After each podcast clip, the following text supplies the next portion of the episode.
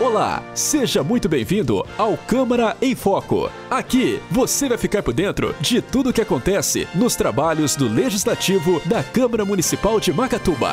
A sessão legislativa do dia 1 de março de 2021 da Câmara Municipal de Macatuba teve como foco as obras e ações necessárias para melhorias em alguns bairros da cidade. O primeiro vereador a subir a tribuna foi Paulo Neves, que voltou a falar sobre as queimadas próximas ao Figueirão. Paulo solicitou também a cobertura dos pontos de ônibus e pediu uso de equipamento de segurança durante os serviços de poda de grama nos canteiros da cidade. A indicação 74 é a questão lá do Figueirão. É, já foi mandada uma equipe lá do meio ambiente e uma equipe de controle de vetores. Eles conversaram lá né, com todos os donos de chácara, já fizeram as devidas orientações, mas essa imagem em si essa é a quantidade de medicamento né, que uma das pessoas encaminhou para mim. Pode mudar a imagem. Essa é a situação. Esse é um jovem e devido a tanta fumaça que tem naquele ambiente, ao nariz desse menino como que ficou sangrando. Então, se um jovem ele ficou nessa situação, agora você imagina uma pessoa idosa. Então, eu fiz questão de apresentar essa imagem porque é, quem é pai e quem é mãe e vê um filho numa situação como essa, se revolta. E aí, quando um pai ou uma mãe às vezes começa a publicar coisas né, na rede social, muitas pessoas questionam, mas é que não tem o sentimento do pai e de mãe porque está com o filho dentro de casa dessa situação, com o nariz sangrando. Então ali a gente tem um asilo do lado, por isso que eu fiz questão de refazer, de refazer não, de colocar essa indicação para que seja dada uma atenção especial, porque é um negócio sério, gente. Primeiro que é proibido queima. E essa queima ela gera transtorno. Você está ouvindo Câmara em Foco.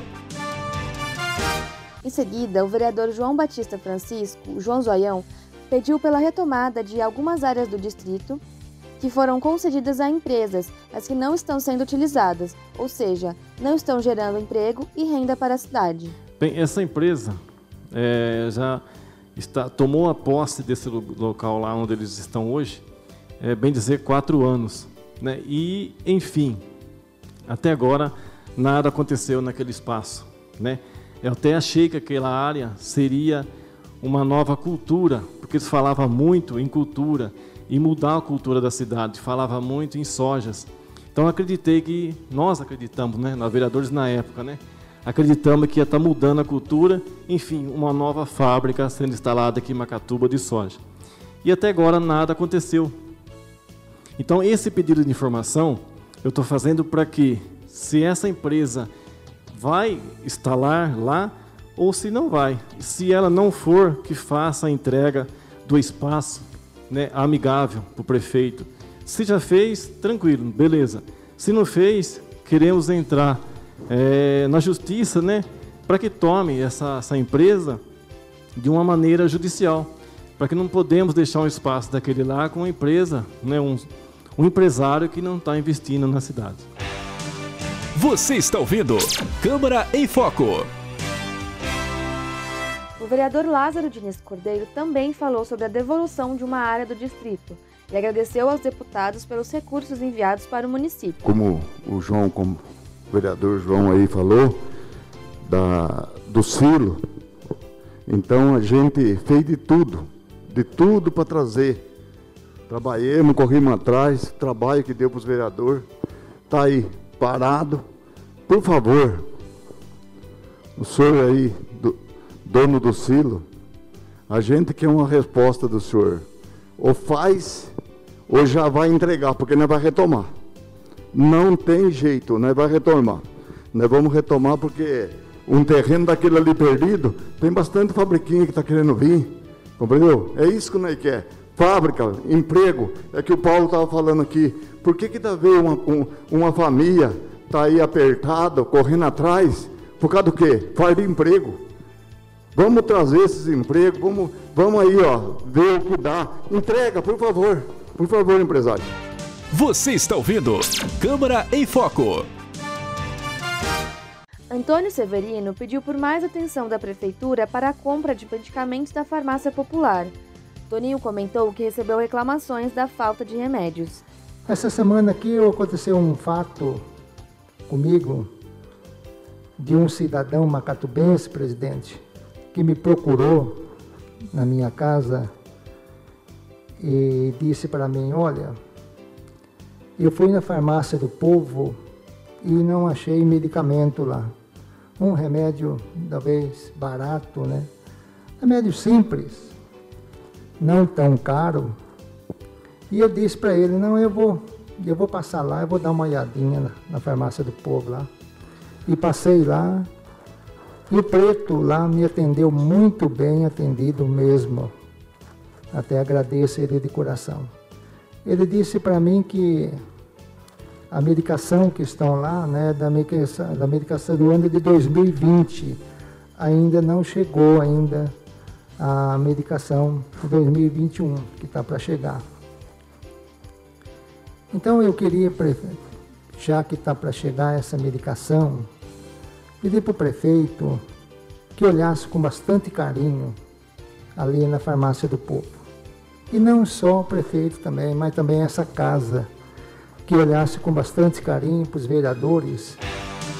Você está ouvindo Câmara em Foco.